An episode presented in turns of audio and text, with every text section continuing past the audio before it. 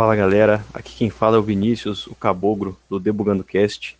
É, esse recadinho rápido antes de começar o episódio é só para lembrar vocês que as gravações do nosso podcast, devido à pandemia do Covid-19, estão sendo gravadas todas via remoto, tá ok? Então, é, se acontecer de ouvir algum barulho de cadeira, de cachorro latindo ou algo diferente, não se espante, tá bom? É normal, todo mundo tá na sua casa e às vezes acontece. Beleza? Espero que vocês curtam o episódio e um bom podcast para todo mundo. Valeu!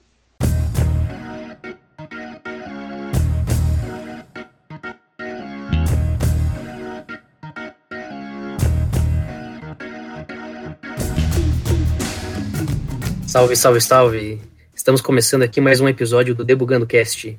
Seja muito bem-vindo, seja muito bem-vinda. Essa noite a gente vai falar sobre um sobre metodologias ágeis, cultura ágil Tô bem animadão aqui. Tá animado aí também, Vina? Boa noite aí, galera. Boa tarde, bom dia. Não sei que horas você tá ouvindo o nosso podcast aí. Pô, eu tô bem animado hoje, cara. Essa convidada aí é especialista na área de metodologias ágeis em geral. É, e eu também tô muito ansioso para conhecer um pouco mais sobre, sobre esse mundo aí. Massa, massa. É, e para essa, pra essa noite a gente trouxe uma convidada aí, uma especialista no assunto sobre projetos, gerenciamento de, de equipes ágeis aí. Nelise Ruivo, seja muito bem-vinda. Oi, boa noite, pessoal. Obrigada pelo convite. É um prazer estar aqui com vocês. Vamos contar um pouquinho aí do, da minha caminhada nessa jornada, tanto na gestão de projetos quanto nesse mundo aí de agilidade. Bacana, bacana. Vamos começar essa bagaça aí, Zé.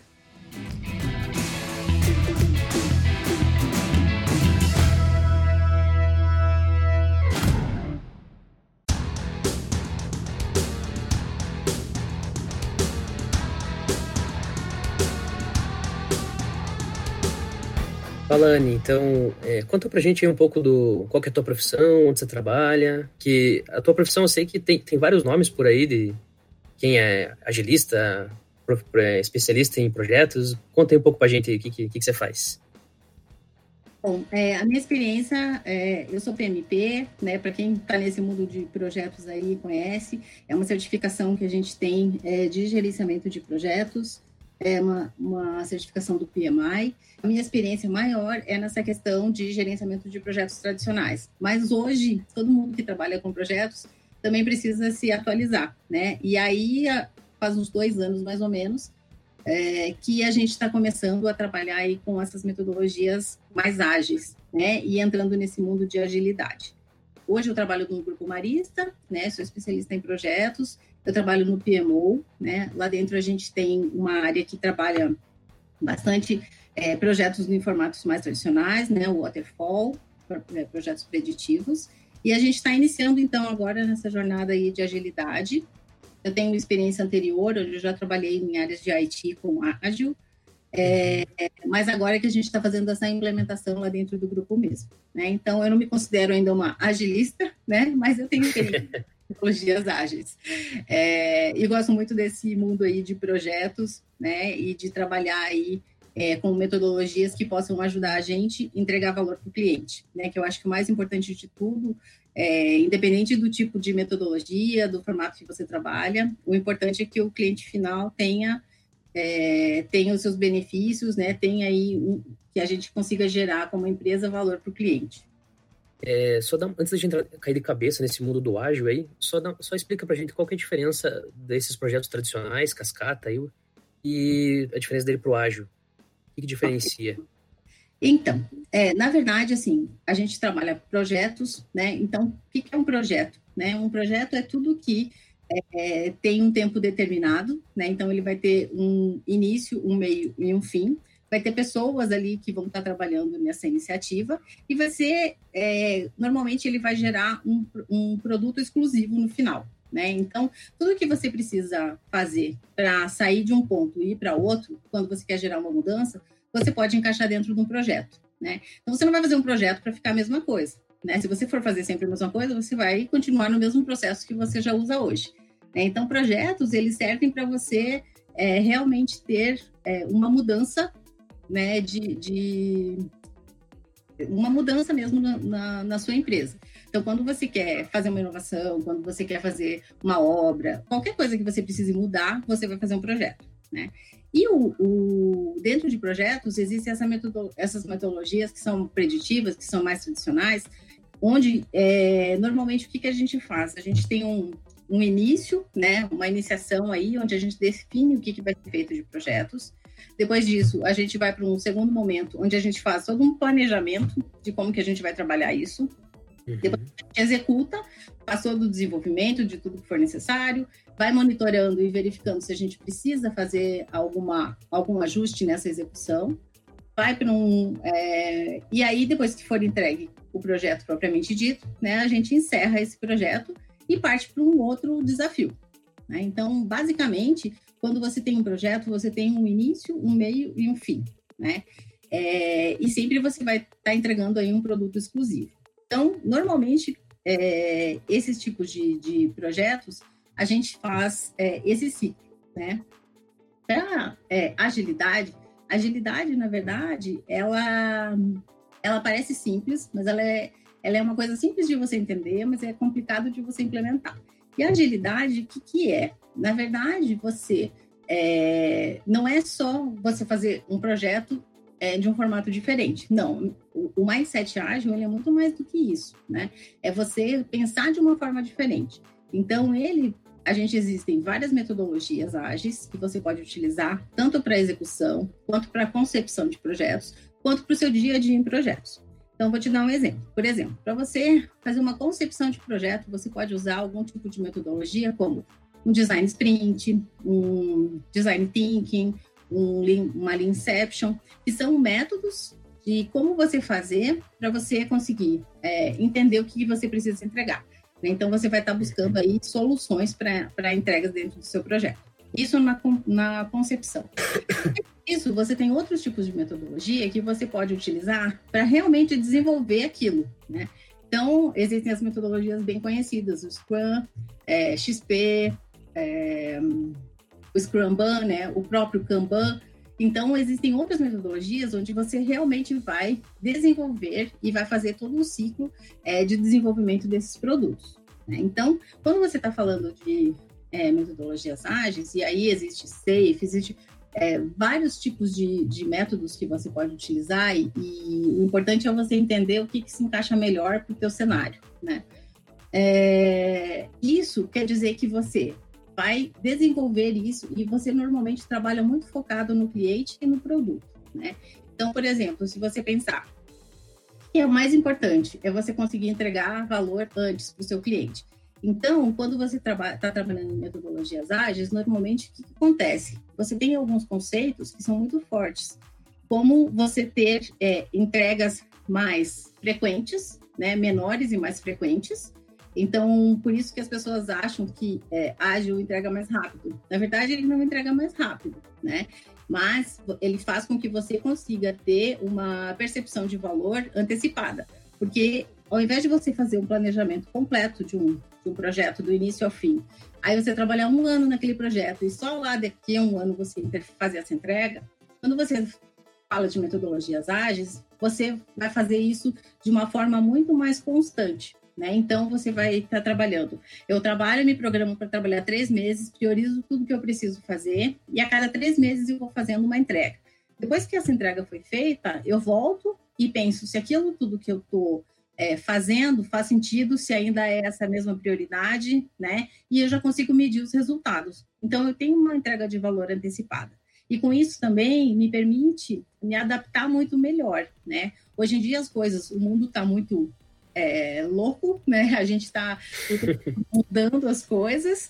Então, o que que acontece? É, toda vez que você faz um planejamento a muito longo prazo, quando você entrega isso, às vezes não é mais o que o cliente está precisando, às vezes não é mais o que o cliente final está tá querendo. Né? Então, quando você faz entregas menores, se você se dá o direito de ver se aquele caminho está correto, se dá o direito de errar e tentar é, aprender e corrigir muito rápido, isso é, torna o processo mais adaptável. Né? Então, se eu é, entender que não é mais esse caminho que eu tenho que ir, eu consigo mudar muito rapidamente né? E eu consigo entregar isso em pedaços menores, fazendo com que é, quanto antes eu entregue, entregue para o cliente, talvez eu não vá entregar uma Ferrari, mas eu possa entregar um Fusca e ele consiga fazer algumas coisas já com isso.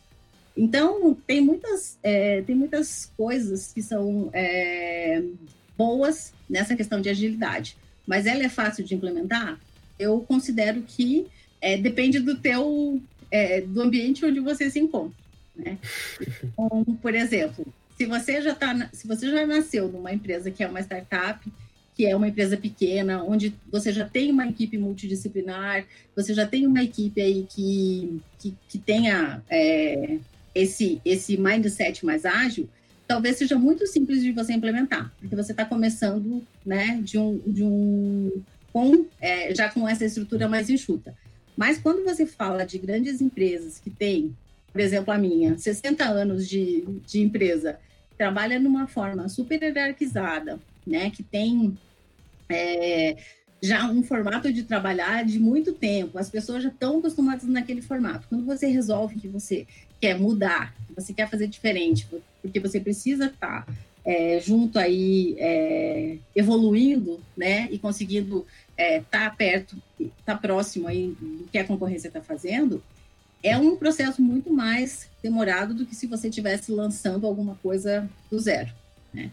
Então, é, esses são as principais diferenças que eu vejo aí, né? E, e aí a gente pode conversar um pouquinho mais sobre isso. Uhum. Entendi. E eu não sabia dessa que você, você falou assim, ah, para você saber o que você precisa entregar, você tem umas metodologias lá que é design thinking, design sprint. Uhum. E para você fazer o projeto entregar, você usa a metodologia ágil de verdade daí, né? Eu não, não sabia, não sabia dessas. Essa parte diferença. da concepção, elas também são metodologias ágeis né? Mas você, é, antigamente, o que, que você fazia? Você, nas metodologias mais tradicionais, normalmente você usa melhores práticas. Então, ah, já fiz um projeto desse formato, posso pegar um projeto desse como modelo e tal. E essas metodologias ágeis, elas vieram também para trazer um pouco mais de, de método, né? Então, quando você fala, ah, vamos usar um design sprint, vamos usar um design thinking, é uma técnica que você usa para chegar e resolver aquele problema que você tem. Né? Então, é um canvas você pode utilizar também para fazer esse tipo de, é, de definição. E o mais importante é você saber exatamente o que, que você precisa é, fazer para resolver aquele problema. Né? Então, é, essa parte é uma parte super importante, porque normalmente o que, que acontece? Você tem um problema que você precisa resolver, e se você for por um caminho, é, pode ser que o seu problema seja resolvido, mas com muita complexidade. Às vezes você pode pensar com o time em coisas muito mais simples que vão resolvendo da mesma forma é, o problema. Só que você não precisou ter feito tanto investimento ou não precisou ter gasto tanta coisa para conseguir fazer essa resolução. Então, uhum. é, essa parte de você pensar também muito bem em como você faz para resolver tudo isso, também faz parte desse mindset ágil aí, de da gente já pensar de uma forma diferente. Entendi, entendi. Bina, você quer perguntar alguma coisa? É, eu queria, eu queria saber funciona essa parte, assim, para é, a, a, junção da metodologia em si com a equipe ou o time que está sendo montado ou com a galera que vai ser escolhida para participar daquela, daquele projeto. Então, é, é, por exemplo, um dilema que a gente tem hoje, né? E, e, a forma, por exemplo, como as pessoas pensam que o ágil vai resolver todos os problemas da empresa né? E, e na verdade não é bem assim, né? A gente vê que existem muitas coisas muito boas que a gente consegue fazer com o formato mais ágil e existem coisas que a gente recomenda que continuem sendo feitas no formato tradicional, porque a gente já sabe fazer. E, e, aí existem frameworks que eles te ajudam a entender qual que é o tipo de, de condução que deve ser feito para cada tipo de problema, ou para cada tipo de projeto, ou para cada tipo de iniciativa que você tem.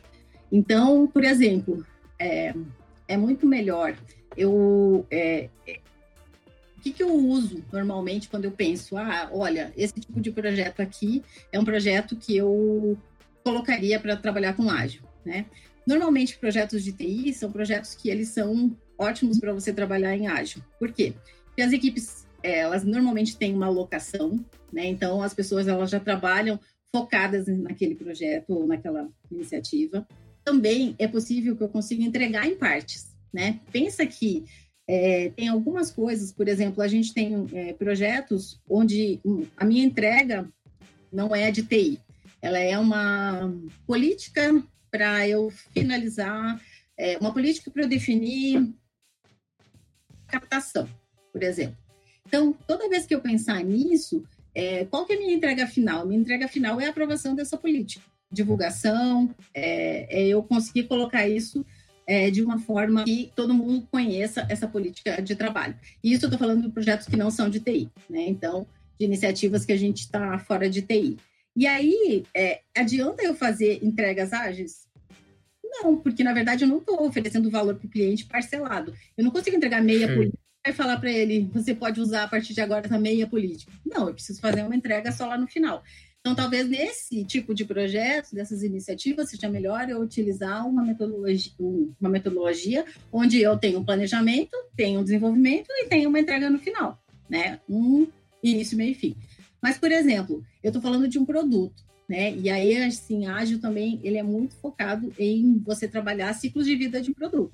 Então, eu estou falando no produto, eu tenho um app, né? Que eu vou criar aqui um app para, não sei, qualquer tipo de app. A primeira coisa que eu posso fazer é meio que é, falar, ao invés de eu entregar o app inteiro funcionando com todas as funcionalidades, eu posso entregar primeiro um, cada, cadastro, eu posso entregar segundo é, uma playlist, eu posso é, fatiar todas essas entregas e realmente ir soltando isso para o cliente de uma forma é, parcelada, né? De, uma, de formas que eu entregue essa funcionalidade, o cliente já vai ver ele está tendo uma ele está tendo um valor para ele, né? Ele já consegue ir resolvendo um problema. Então, por exemplo, ah, eu posso falar, eu vou dar a segunda via de fatura. Segunda via de fatura implementada, em três meses eu consigo colocar isso no ar, parto para a próxima funcionalidade. Mas eu não preciso ter terminado tudo que eu queria e entregar isso daqui a um ano. Eu posso já ir trazendo isso e entregando antes o valor para o cliente, sabe? Então, você tem que muito pensar por exemplo, é, para ágil, né? É, uma, é um, uma tecnologia nova, é uma tecnologia que eu vou ter que, é, que ninguém conhece aqui, que eu vou ter que aprender como fazer, ou eu não sei exatamente o que, que eu vou entregar lá no final. Então, se você acha que você vai ter muita mudança de escopo, é mais fácil você trabalhar com uma metodologia ágil, que você pode fazer, testar, fazer, testar, verificar se deu certo e, e, priorizar de novo, do que você fazer todo um planejamento em cima do que você não sabe o que é, né, que você vai entregar lá no final. Então, quando você tem um, um escopo bem definido, normalmente, um escopo definido, e você acha que não vai ter muitas mudanças, claro que mudanças sempre vão acontecer no caminho, mas que não é uma mudança constante, né, alguma coisa que você consegue fazer um planejamento, use uma metodologia tradicional que ela vai te entregar o que você precisa. Agora, se você não sabe exatamente o que, que vai ser a solução lá no final, se você precisa testar algumas coisas, talvez seja melhor você utilizar um pouco de utilizar as metodologias ágeis para isso, que ele te permite fazer planejamentos de curto prazo, com entregas menores, né, e com uma entrega maior de, de valor para o cliente mais rápido. E daí ele já consegue ver, né, o, o resultado de alguma, algumas coisas saindo, né? Ele já vai vendo, já vai usando, e você vai vendo qual é a próxima entrega que você precisa fazer. E assim, é, pelo que você falou, eu vejo então o ágil ele como se, se fosse uma metodologia para você usar quando você tem realmente um, um projeto, um produto mais um pouco mais ousado, né? Um pouco mais inovador que você não tem certeza do futuro, né? Porque ele vai conseguir te ajudar a se adaptar, alguma coisa assim. Exatamente, porque quando você, por exemplo, você, você tem um problema, você não sabe exatamente a solução, é mais fácil você tentar uma solução, é, tenta construir isso e depois avalia. Daqui a três meses você olha e vê, é por esse caminho mesmo que a gente vai continuar ou não? Teria uma outra solução melhor? Né? Então, quando são coisas que você é, tem certeza que elas vão mudando, porque ou porque você não conhece muito do escopo, né? É uma nova tecnologia, você vai ter que testar, você vai ter que aprender então, você, é, o importante é você errar rápido e aprender, né? Errar rápido, olhar, falar, putz, não era isso, vamos tentar de novo, né? Então, tem muito dessa coisa de você conseguir fazer, é, ter essa, essa questão de, de acertos e erros, né? E isso é uma das características quando você está trabalhando com ágil, né? De você ter, é, vai ter um, você vai ter entregas mais é, rápidas, mais frequentes, mas ao mesmo tempo você tem que ter uma equipe que realmente esteja focada eh, para resolver aquele tipo de problema, né? Então, se você pegar e pensar aí em, em, em agilidade, é, principalmente no Scrum, né, que é o método que eu mais uso, que eu mais conheço, né? Então, ele é baseado em pilares. Então, eles ele exige que você tenha aí muita transparência.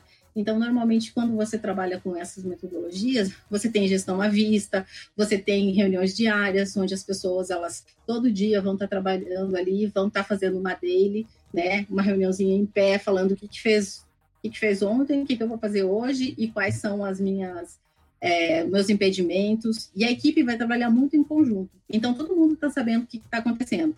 Né? Todo mundo sabe qual foi o backlog que lá no início foi definido, é, e, e, tem essa visibilidade se a coisa está andando ou não. Né? Tem essa parte também de inspeção, que é um dos outros pilares. Então, é, você sempre está olhando para ver se isso, se isso vai dar certo ou não. E aí, a cada final de sprint, a cada duas semanas, você vai fazer um, uma entrega, né, que a gente chama uma sprint review. Você vai entregar isso, vai mostrar isso para o teu product owner e ele vai olhar e vai falar, sim, é por esse caminho ou não, aqui deu algum problema. Então, você está inspecionando e está sempre pensando aí se o que você está fazendo realmente está entregando o resultado. E tem a questão da adaptação, né? Toda vez que você trabalha com um planejamento mais curto, você se permite é, para o próximo para a próxima sprint, olhar se aquilo mesmo que é a prioridade ainda, se está dando certo ou não. Né? Então, é, são alguns pilares aí que a gente normalmente é, tem como premissa no, no Scrum, né? E, e, a gente trabalha muito focado nisso também. Muito legal ver esse negócio de, assim, de você falou de umas de projetos pequenos, você vai tendo tipo mini certezas ali para realmente no final do, do, do objetivo é, atingir exatamente o que você quer, né? Então, você falou, erra rápido, aprende e já conserta ali o mais rápido possível.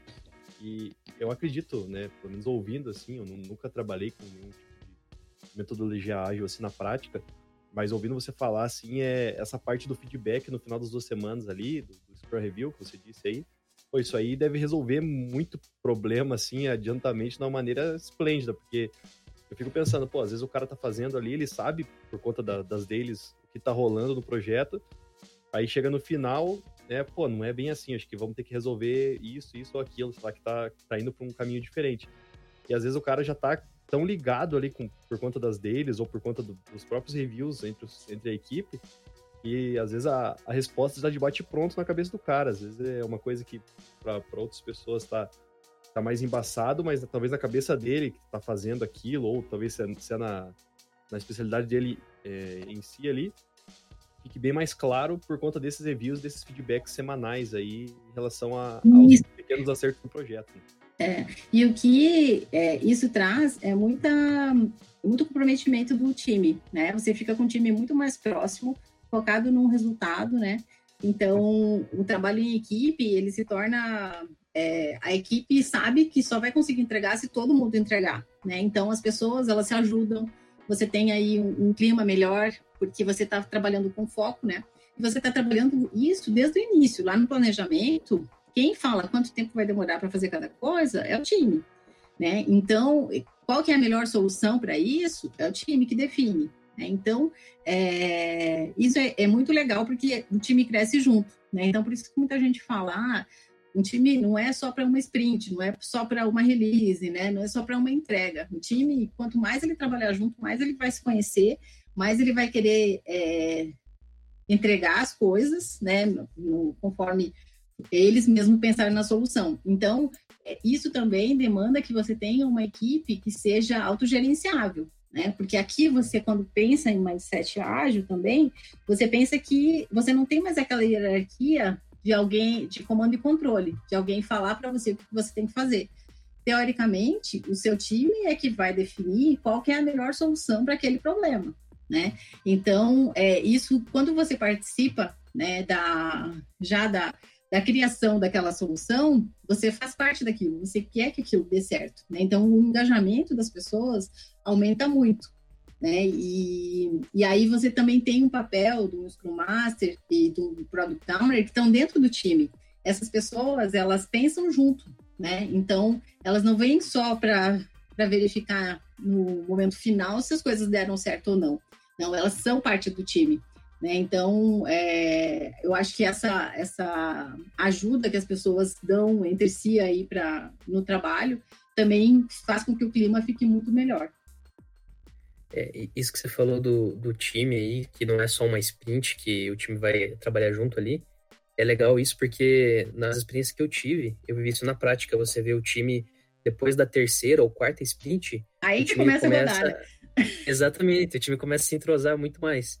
Exato. E um, um negócio bacana também que no projeto que eu trabalhei é que a gente tinha essa squad ali, eram cinco, seis pessoas, o time tinha mais o Scrum Master e um PO, né, um Product Owner lá.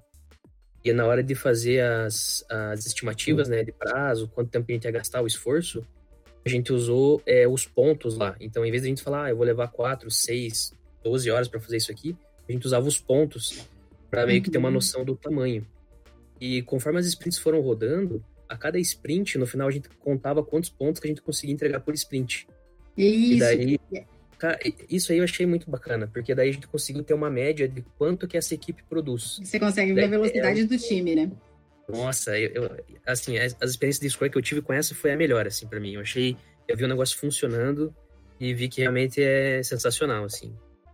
É, exatamente. Então, como você participa já desde o início e as pessoas, elas, elas são responsáveis pelas suas entregas, né? Mas também para fazer com que aquilo aconteça, é, e tem essa possibilidade das pessoas, é, na primeira rodada, é, é truncado, as pessoas não entendem muito, e aí você fala, mas como que eu vou saber quantos pontos, né? Então, cada, cada empresa, cada, cada formato aí de, de trabalho é diferente, né? Mas normalmente a gente usa é, Fibonacci para fazer a pontuação, você tem técnicas para fazer isso também, você pode usar um planning poker, é, ou pegar é, referência de outros projetos que você já trabalhou para mais ou menos ter essa, essa questão de pontuação, e você consegue gerar vários é, gráficos para entender qual que é a velocidade que aquele time trabalha. Né? Então, por isso que é importante você estar tá sempre, é, quando é possível, né, é, utilizar um, um, um, time meio padrão, é, um time base, pelo menos, que seja padrão, porque cada vez mais, cada sprint a mais que você trabalha, você vai, vai conhecendo esse time e ele vai ficando mais performático, né? Então, as pessoas já se conhecem, elas já sabem o que tem que fazer, elas já sabem como trabalham. E isso também gera uma coisa que, é uma das coisas que eu até comentei, que a hierarquia é muito menor. A gente não tem mais uma pessoa que está lá em cima só mandando fazer as coisas, né? Então, como o time tem toda essa autonomia, é, é, é autogerenciável nesse ponto, é, as próprias pessoas, e, e, aí você pergunta, né? Você, quando está de fora, você pergunta, mas como? Como que eu vou fazer a pessoa se autogerenciar? Se ela não quiser fazer nada? O próprio time, né, vai, ou vai arrumar essa pessoa ou vai expelir essa pessoa, né? Porque quando você está trabalhando, quando você está trabalhando ali naquele time, você quer que aquilo que você está fazendo dê certo. E se todo dia a pessoa chega na dele e ela não fez o que tinha que ter feito, alguma coisa está errada. Então, ou você vai oferecer ajuda, ou você vai falar, não quero mais essa pessoa no time, né? Então, o próprio time se acerta. Né? Então, por isso que é importante, assim, a gente ter pessoas que realmente queiram fazer acontecer. Né, não, isso é verdade. E assim, é, a gente falou bastante aí do, do Scrum, né? Da, das, de algumas cerimônias, como é que ele funciona. Mas assim, para chegar nesse nível de você ter o Scrum numa empresa, é, você tem que ter esse mindset, mindset ágil que a gente falou ali. É, qual que é esse. É, você consegue explicar pra gente, sim, você já passou por várias empresas aí, tá passando por uma agora, é, implementando essa cultura ágil. É, quais são os desafios para você conseguir implementar isso na empresa? As pessoas começarem a trabalhar com ela, porque, que nem você falou, né? É, às vezes você tem que você pega projetos pequenos para você ver se vai funcionar ou não. Então, você às vezes gasta três meses ali para você ver que realmente, putz, não era o que não, não, é isso que a gente vai querer. A empresa tem que estar tá pronta para isso, né? Como é que Exatamente. se implementa essa cultura dentro da empresa? Então, isso é o, é o maior desafio de implementação é você conseguir fazer com que as pessoas primeiro entendam né, é, essa, essa nova forma de trabalho. Né? Então, é, as pessoas precisam pensar que é, precisa dar foco nas coisas, as, as pessoas precisam ter tempo para trabalhar dentro desses projetos, dentro dessas iniciativas. É, é muito importante que você tenha um aval de um é, de alguém da diretoria, alguém que realmente acredite que isso vai funcionar, porque a mudança é difícil. No início, ela pode é, não dar certo, né? E aí você precisa ter alguém forte que realmente acredite que aquilo vai acontecer. É, nas empresas que eu trabalhei é, e, e, nas experiências que eu tenho lido a respeito, é muito é, a, a, maior indicação é você começar é, devagar com pilotos. Né? Então, é isso que a gente está fazendo lá hoje. A gente está separando algumas iniciativas é, onde a gente vai treinar as pessoas, né? Então a gente primeiro começou com um assessment, né? A gente contratou uma consultoria para entender um pouco como que estava isso e quais é, quais seriam as formas, né? Como que a gente conseguiria é, escolher os projetos ou escolher as iniciativas uh, ou os produtos que a gente vai colocar nessas metodologias. É, as pessoas, né? A gestão precisa estar tá muito, é, muito decidida a fazer isso. Né? Então, é por isso que a gente está começando. Ah, vamos começar com o piloto. E aí, o que a gente faz? A gente treina essas pessoas, a gente acompanha essas pessoas, né? A gente faz um coaching aí. Então, é, a gente traz uma pessoa que já passou por esse processo em outra empresa, que vai acompanhar. Então, ela não vai fazer, colocar a mão na massa, mas ela vai fazer o que um Agile Coach faz, né? Que é realmente entender como está funcionando, né? E verificar que pontos que podem ser melhorados aí nessas rodadas. Então, é, desde você conseguir fazer um, uma Inception, por exemplo, para definir qual que é o produto que vai sair daquilo, é, até acompanhar aí umas deles, acompanhar a, a planning, né, antes da TED dele, a, toda a parte de planejamento, depois acompanha as deles, depois acompanha a review, a retrospectiva, e vai é, formando essas pessoas, porque, é, além de tudo, existem papéis diferentes, né, então você tem o Scrum Master, que está ali para facilitar e para ser o defensor aí do método, né, dos rituais, ele que faz esse tipo de coisa acontecer. Você tem o Product Owner, que normalmente é o cara da empresa que entende do produto, que sabe o que é que precisa ser feito, que, que é o cliente, na verdade, interno, que ele tem ali o que, que precisa ser priorizado depois que a gente chega na solução. E você tem o time, né, que são as pessoas que vão colocar a mão na massa para fazer aquilo acontecer. E mas, de qualquer forma, é, é muito importante que, que, que tenha um aval de algum diretor, de alguém que, que realmente acredite que isso pode acontecer e pode dar certo. E aí, depois, você vai trabalhando isso, faz um primeiro momento num, e aí você vai multiplicando. Né? Ah, beleza, tá dando certo aqui, já rodamos aqui uma, uma, as sprints, tá funcionando, vamos colocar uma outra iniciativa aqui dentro. E, e aí você vai escalando isso, até fazer com que praticamente todas as iniciativas ou praticamente as atividades estejam aí sendo feitas nesse formato. As atividades que a gente entender que é, realmente se enquadram nesse perfil de, de gestão, né? E, e aí você precisa também dar treinamento para as outras pessoas que não trabalham nesse formato, para elas conhecerem, para elas entenderem.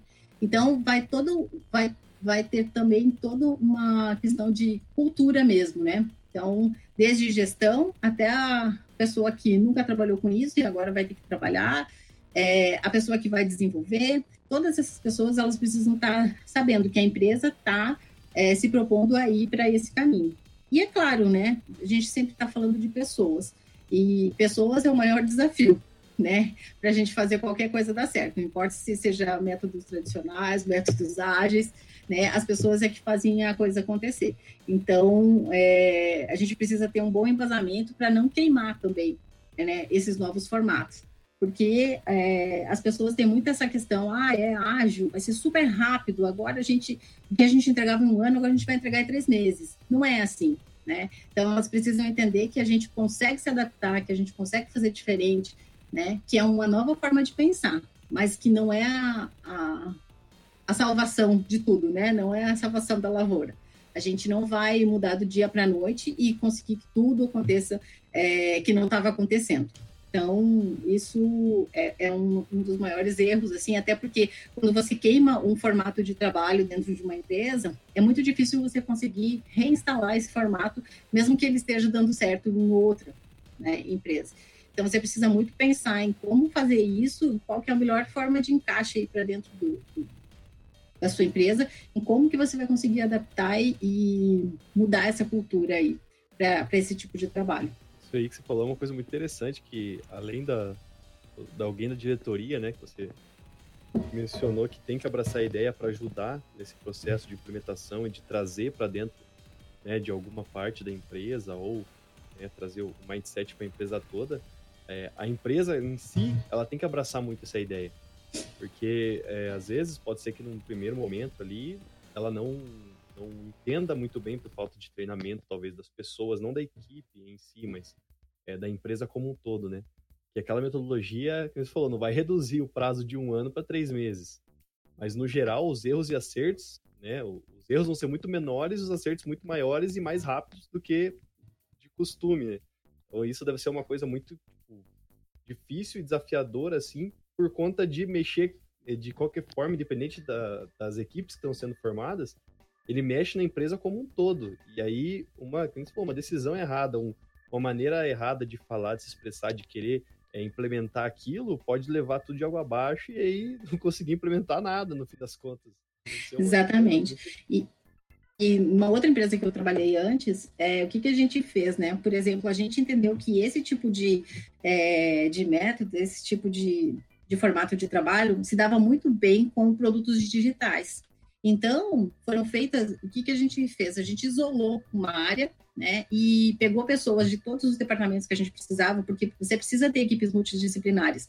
Você não pode ter só uma equipe de desenvolvedores, não, você tem que ter a pessoa do marketing ali, a pessoa de comunicação, a pessoa de jurídico, você tem que ter todas as pessoas que, que vão trabalhar dentro daquele projeto juntas, né, porque você tem que ter um pensamento multidisciplinar.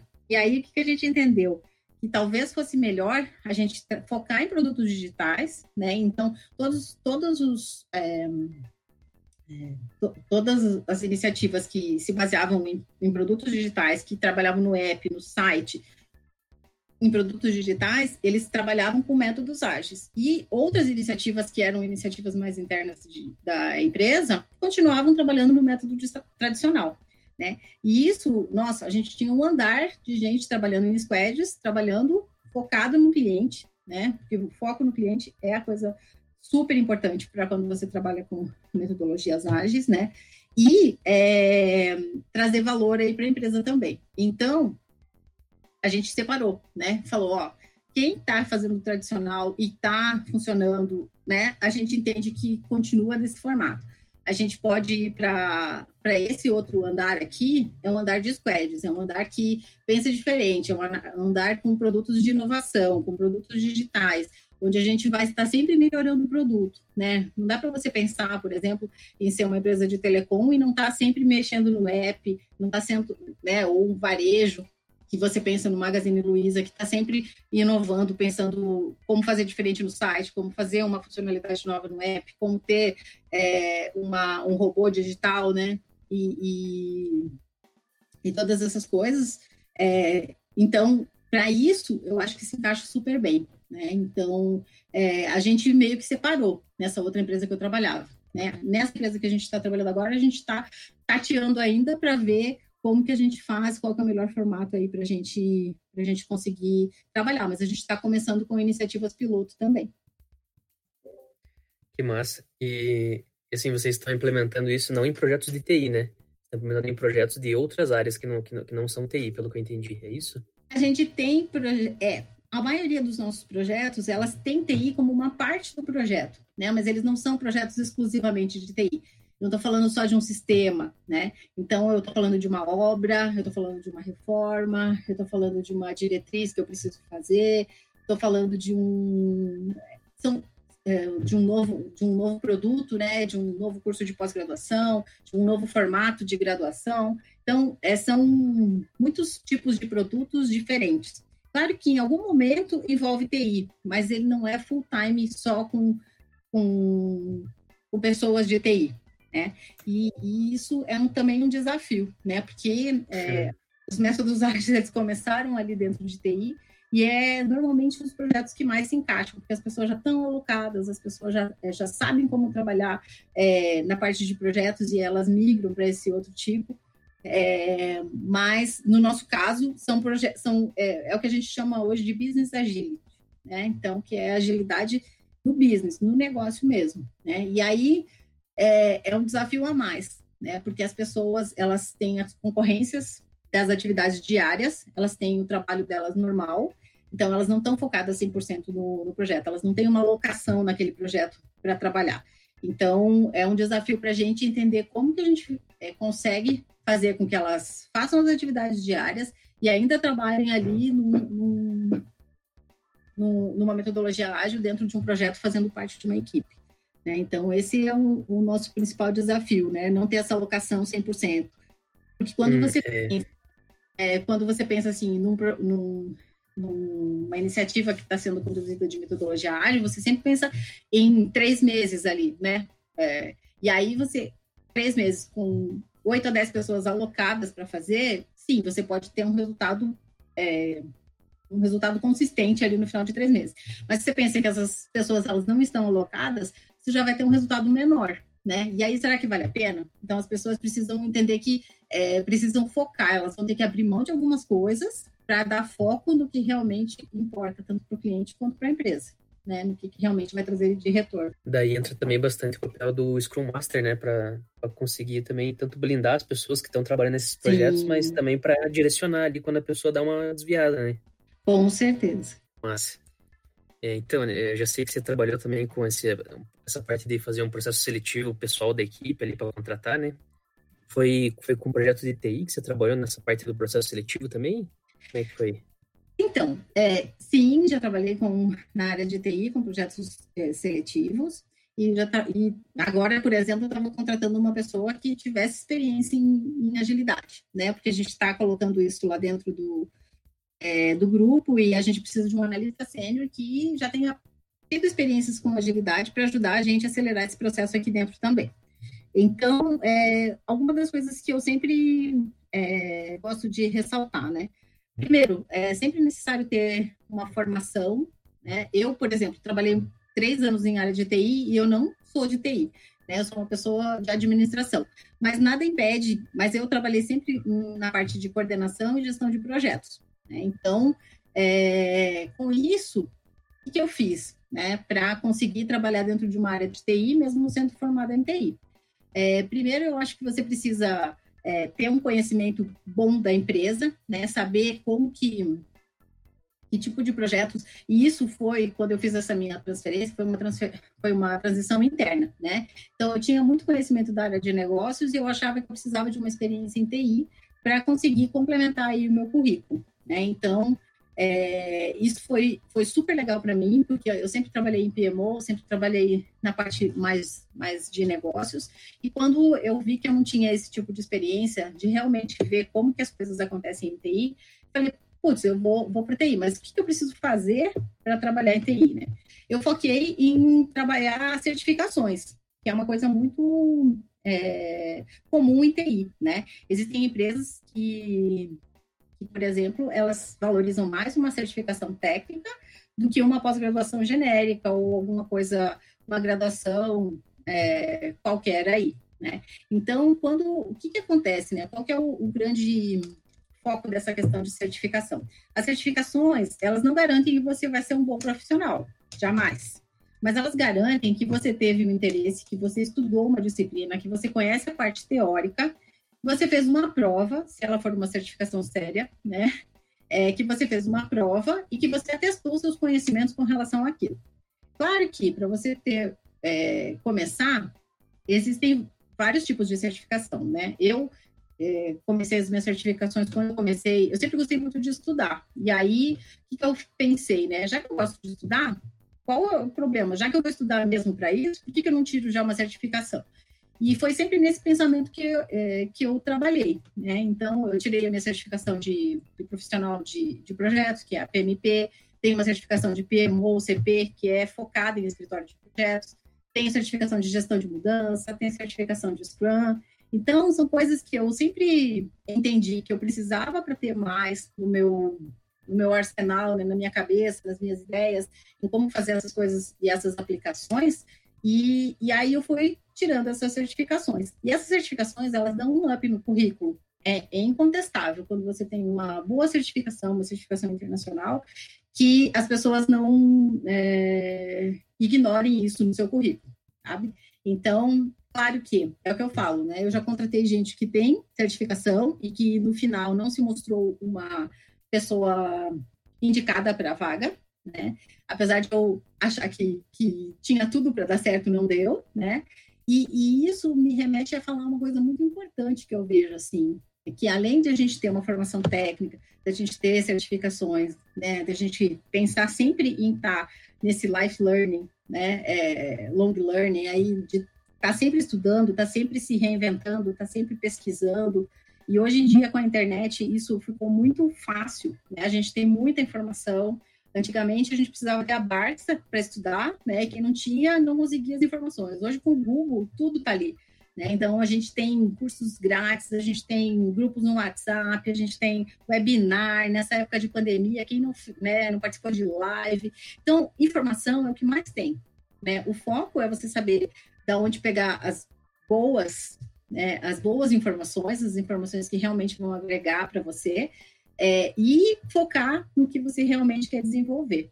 É, existem várias várias certificações, uma sopa de letrinhas para quem quer trabalhar com metodologias ágeis, para quem quer conhecer, mas muito importante também é você ter essas experiências, né? As experiências, elas, elas te dão uma, uma bagagem, é, um background, assim, que qual, nada que você veja na teoria vai superar uma experiência que você teve, né? Então, eu acho que é uma mistura de várias coisas. E aí, mas por que, que eu, é, eu, falei que era importante né, você ter certificação? Porque, por exemplo, quando eu vou fazer uma. É, vou selecionar alguém para trabalhar no meu time, primeiras coisas que eu. Porque, assim, você entra lá no sistema, tem zilhões né, de candidatos. Tem um monte de pessoas né, que estão se candidatando, várias, elas não têm os skills que você está pedindo naquela, naquela vaga. E aí, é, você o que acontece, né? Você vai filtrando, como qualquer coisa que você faça na sua vida, né? Você sempre vai filtrando para entender aí é, o que, que é, se encaixa melhor. E aí, o que, que, eu faço primeiro? Primeiro, eu vou filtrando pelas certificações que eu entendo que são certificações de renome. Depois, eu venho para a pessoa. Ah, olha só.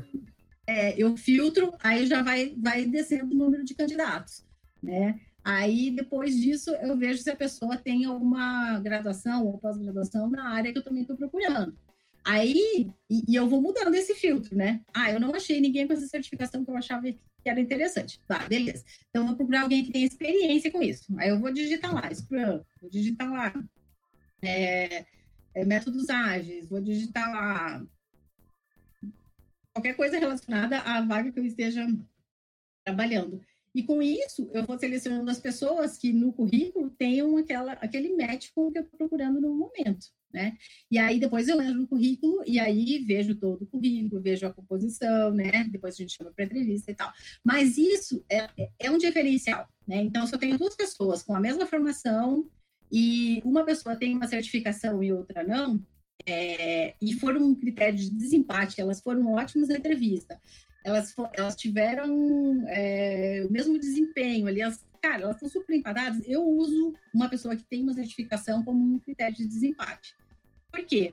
Porque eu entendo que essa pessoa, ela teve interesse, ela estudou, né? Ela, ela tem uma comprovação, além da minha visual ali, do, da minha conversa com ela, que me comprova que ela conhece aquilo.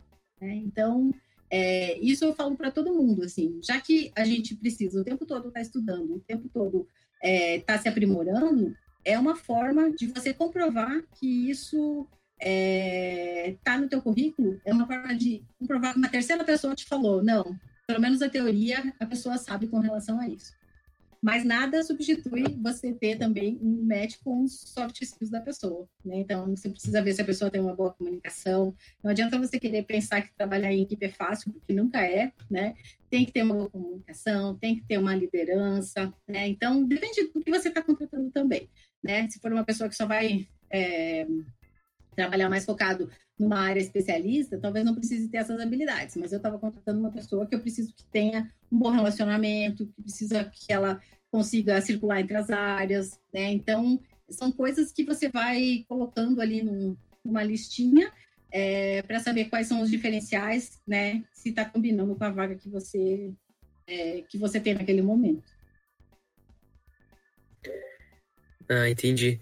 É, então, aí fica a dica pro pessoal que, que quer trabalhar com um metodologia ágil aí, sei lá, Scrum Master, ser um gerente de um projeto aí, o ideal é ter uma certificaçãozinha aí, pelo menos, né? É, e hoje tem várias, né? Então, tem uma sopa de letrinhas, mas tem, é, existem várias é, empresas que, que têm esses certificados, né?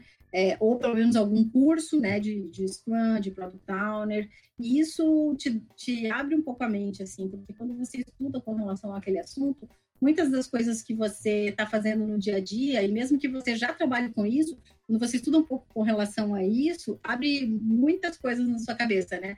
Será que eu estou realmente fazendo certo o meu papel? Será que é isso mesmo? É, como que eu posso comprovar? E aí existem zilhões de grupos de WhatsApp que, que, que, quando você participa de um curso, eles abrem um grupo e você encontra várias pessoas que estão fazendo a mesma coisa que você. Então, é legal porque você pode trocar experiências, você coloca o seu problema, as pessoas contam como elas resolveram. Então, hoje em dia, eu falo que essa parte de comunicação, né, de você estar tá ali no LinkedIn, é, se conectando com as pessoas, é super importante. É, é uma coisa é, eu falo que o meu LinkedIn é aberto. Quem quiser pode chegar, né? Então, pode Depois vir. eu vou adicionar lá, então. É, exatamente, porque é, é uma forma de você sempre estar conectado, de saber o que, que a, as coisas estão acontecendo né, no mercado, que tipo de treinamento, certificação que é mais valorizada. Então, é, é uma forma super boa de você ter esse contato, assim. Antigamente eu acho que ele era muito mais para currículo, mas hoje eu vejo que tem uma movimentação muito grande das pessoas é, escrevendo sobre muitas coisas, né? E quando você vai se conectando com pessoas que têm os mesmos interesses que os seus, você vai aí abrindo um mundo de possibilidades. É, nossa, e falando de LinkedIn, acho que faz, já faz uns três ou quatro episódios que está faltando criar o do, do Vino aí. Opa, história esse LinkedIn aí, Vino. É, esse aí vai ficar pra história ainda. Foco no LinkedIn, amigos. Tem uma coisa legal que eu falando ainda dessas das certificações, né? É que deve ser um, um belo guia para quem tá meio assim, é, tá querendo entrar ou já tá atuando nessa, nessa área de metodologia ágil, mas assim ainda tá meio perdido em relação a pô, o que, o que eu quero fazer exatamente da minha carreira dentro disso. Eu quero trabalhar com isso, mas ainda não sei o que, digamos, né? A pessoa pensa. Então, é, é muito legal você falar das certificações, que além de elas serem, serem algum, é, um fator decisivo em determinados momentos, né, dependendo da, do processo seletivo, etc., é, ajuda a guiar também a pessoa que está procurando trabalhar nesse mercado a se encontrar ali dentro da profissão, né? Sim, com certeza. É sempre. Eu falo que estudar é para sempre, né? Antigamente a gente achava que a gente terminava a faculdade e era isso. Né? Hoje em dia, ainda mais eu que trabalho na área de educação, né? hoje em dia você vê cada vez mais é, pessoas mais velhas estudando, é, tentando aprender coisas novas, senão você fica para trás. Né? Não, tem, não tem jeito. E, e, sempre quando você faz um treinamento, quando você faz um, uma certificação, ou, ou, que você se envolve com, com esse tipo de, é, de novidades, né? Sempre é, pode ser que várias coisas do que você está vendo lá você já tenha visto, mas quando você é, isso serve para dar um refresh, assim, sabe? Você já tem aquilo na tua cabeça, mas de repente você não está usando aquilo. E às vezes você está lá no meio de um treinamento e diz, putz, olha, eu posso usar isso para fazer isso, está se encaixando no meu momento agora, né? Porque é, hoje em dia a gente tem um mundo de informações tóxicas, né?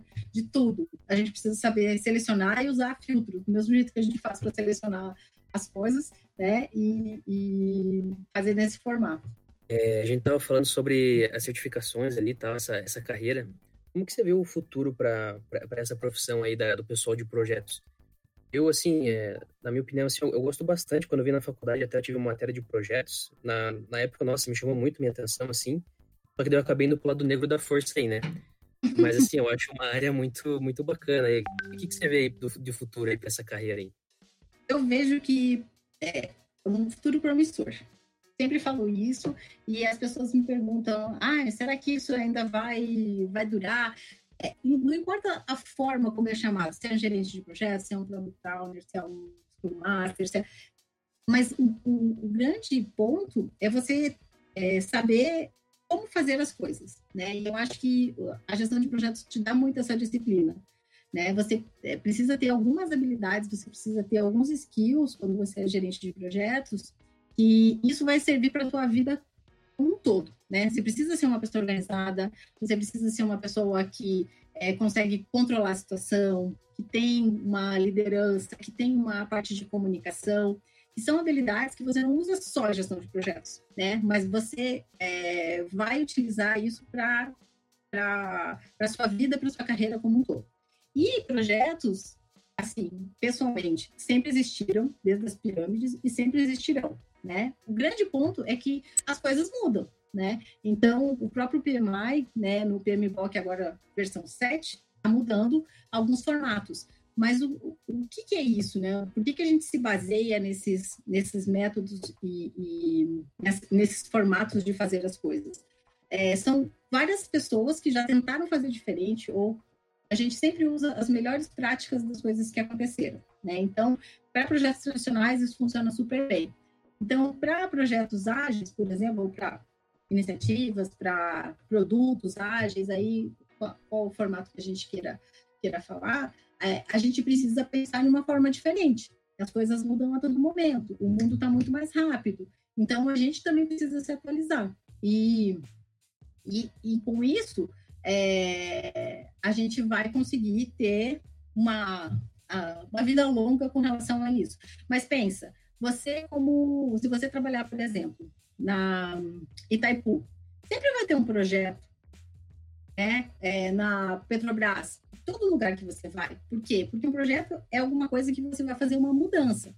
E, e sempre quando você quiser sair de um ponto A para um ponto B, quando você quiser fazer uma é, inovação, quando você quiser fazer alguma mudança, sempre vai ter um projeto para você fazer, que é alguma coisa diferente do que você faz todo dia. E aí, como você organiza isso? Se você organiza isso de forma tradicional, com uma entrega no final, de uma forma mais ágil, com entregas é, menores e, e, mais frequentes, é, se você, independente de como você vai organizar, mais projetos e, e, e, inovações, elas sempre vão existir.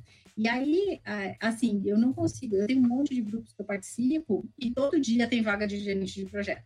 E principalmente agora, que a gente está nessa era onde a gente consegue trabalhar de qualquer lugar, é, a gente, por exemplo, está em casa desde março é, a concorrência para esse tipo de profissional, de bons profissionais, vai ser cada vez maior. Pensa que antes eu não nunca quis. É, eu já tive propostas de ir, por exemplo, para São Paulo, e eu não queria me mudar porque eu não queria mudar de Curitiba.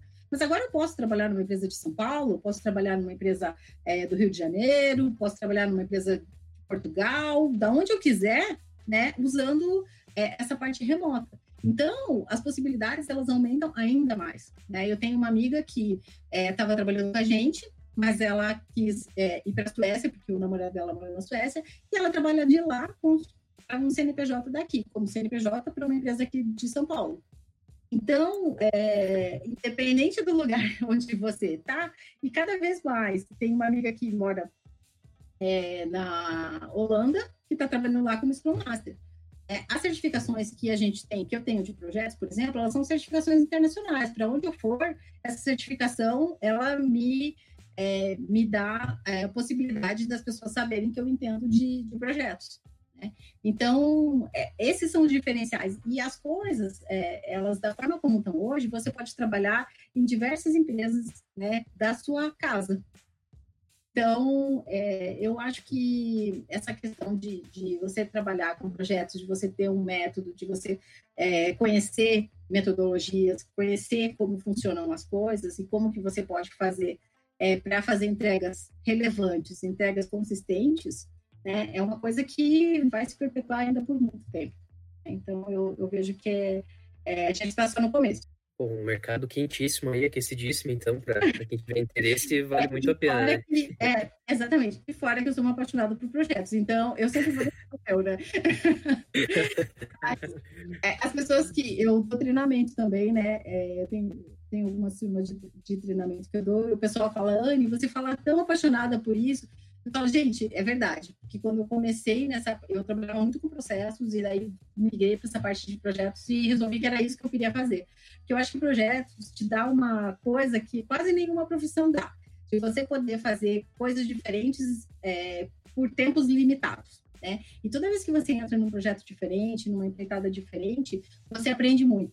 Né? Então, cada projeto que eu participei, é, eu, eu, tenho uma bagagem de conhecimento, não só de projetos, porque isso é meu dia a dia, mas daqueles produtos, daquele tipo de situação, da, daquela empresa, daquele negócio. E, e, isso é o tipo de coisa que, para quem gosta de aprender, é, é, um prato cheio, né? Porque quando você se envolve, você vai trabalhar aí por um tempo é, com relação a, a projetos específicos, você vai aprender junto, né? Então, isso é uma coisa que eu sempre falo. Hoje eu estou numa empresa de educação, mas eu já trabalhei numa empresa de perfumes, eu já trabalhei numa empresa de um banco né, de investimentos, já trabalhei numa empresa japonesa de automotivo, já trabalhei numa empresa de telecom é, e, e fazendo projetos.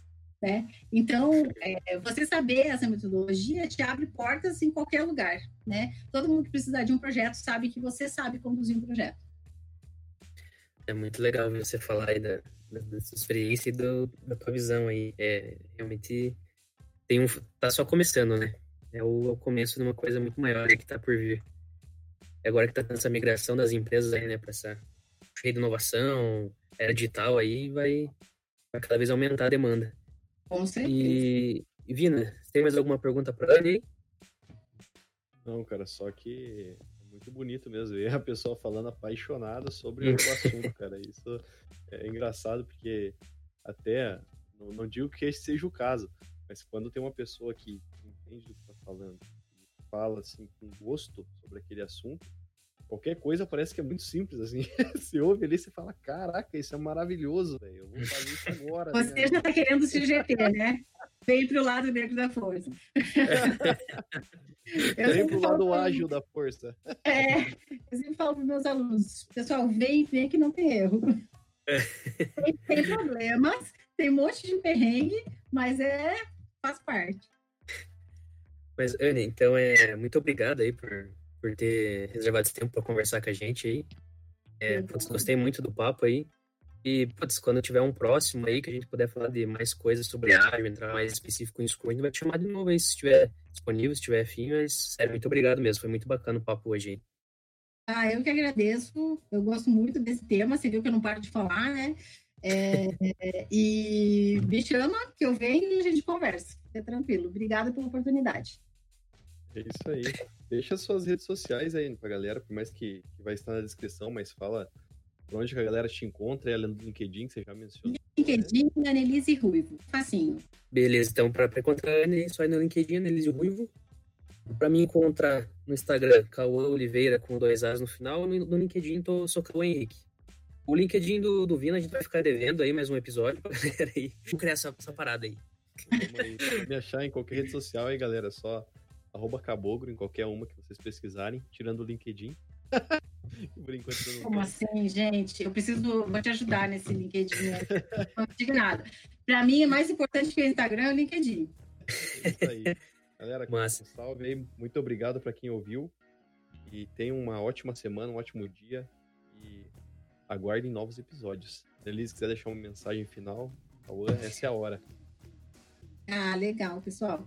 Obrigada. É, falo rápido mesmo, mas espero que tenha passado a mensagem. E qualquer coisa me aciona lá no LinkedIn, Instagram, Elise Ruivo. Estamos aí. Não, ficou show de bola aí. Só deixar uma mensagem aqui no, no final. Acho que a gente nunca falou disso aqui, Vina. Mas é uma proposta do que o Debugando Cast está querendo trazer aí. Assim, é, a gente sempre tenta aprender com nossos erros aí na vida profissional, na vida pessoal. Mas o que a gente quer trazer aqui para vocês é vocês aprender com o erro dos outros. E, cara, quando você aprende com o erro dos outros, é maravilhoso. É muito melhor do que você passar por aquilo lá para você aprender. Então, essa é uma das propostas que a gente quer trazer aqui. Anne, Vina, muito obrigado aí por ter participado. Josias, produção ótima, obrigado pelo estúdio aí. Até a próxima, pessoal. Abraço e tchau. Valeu.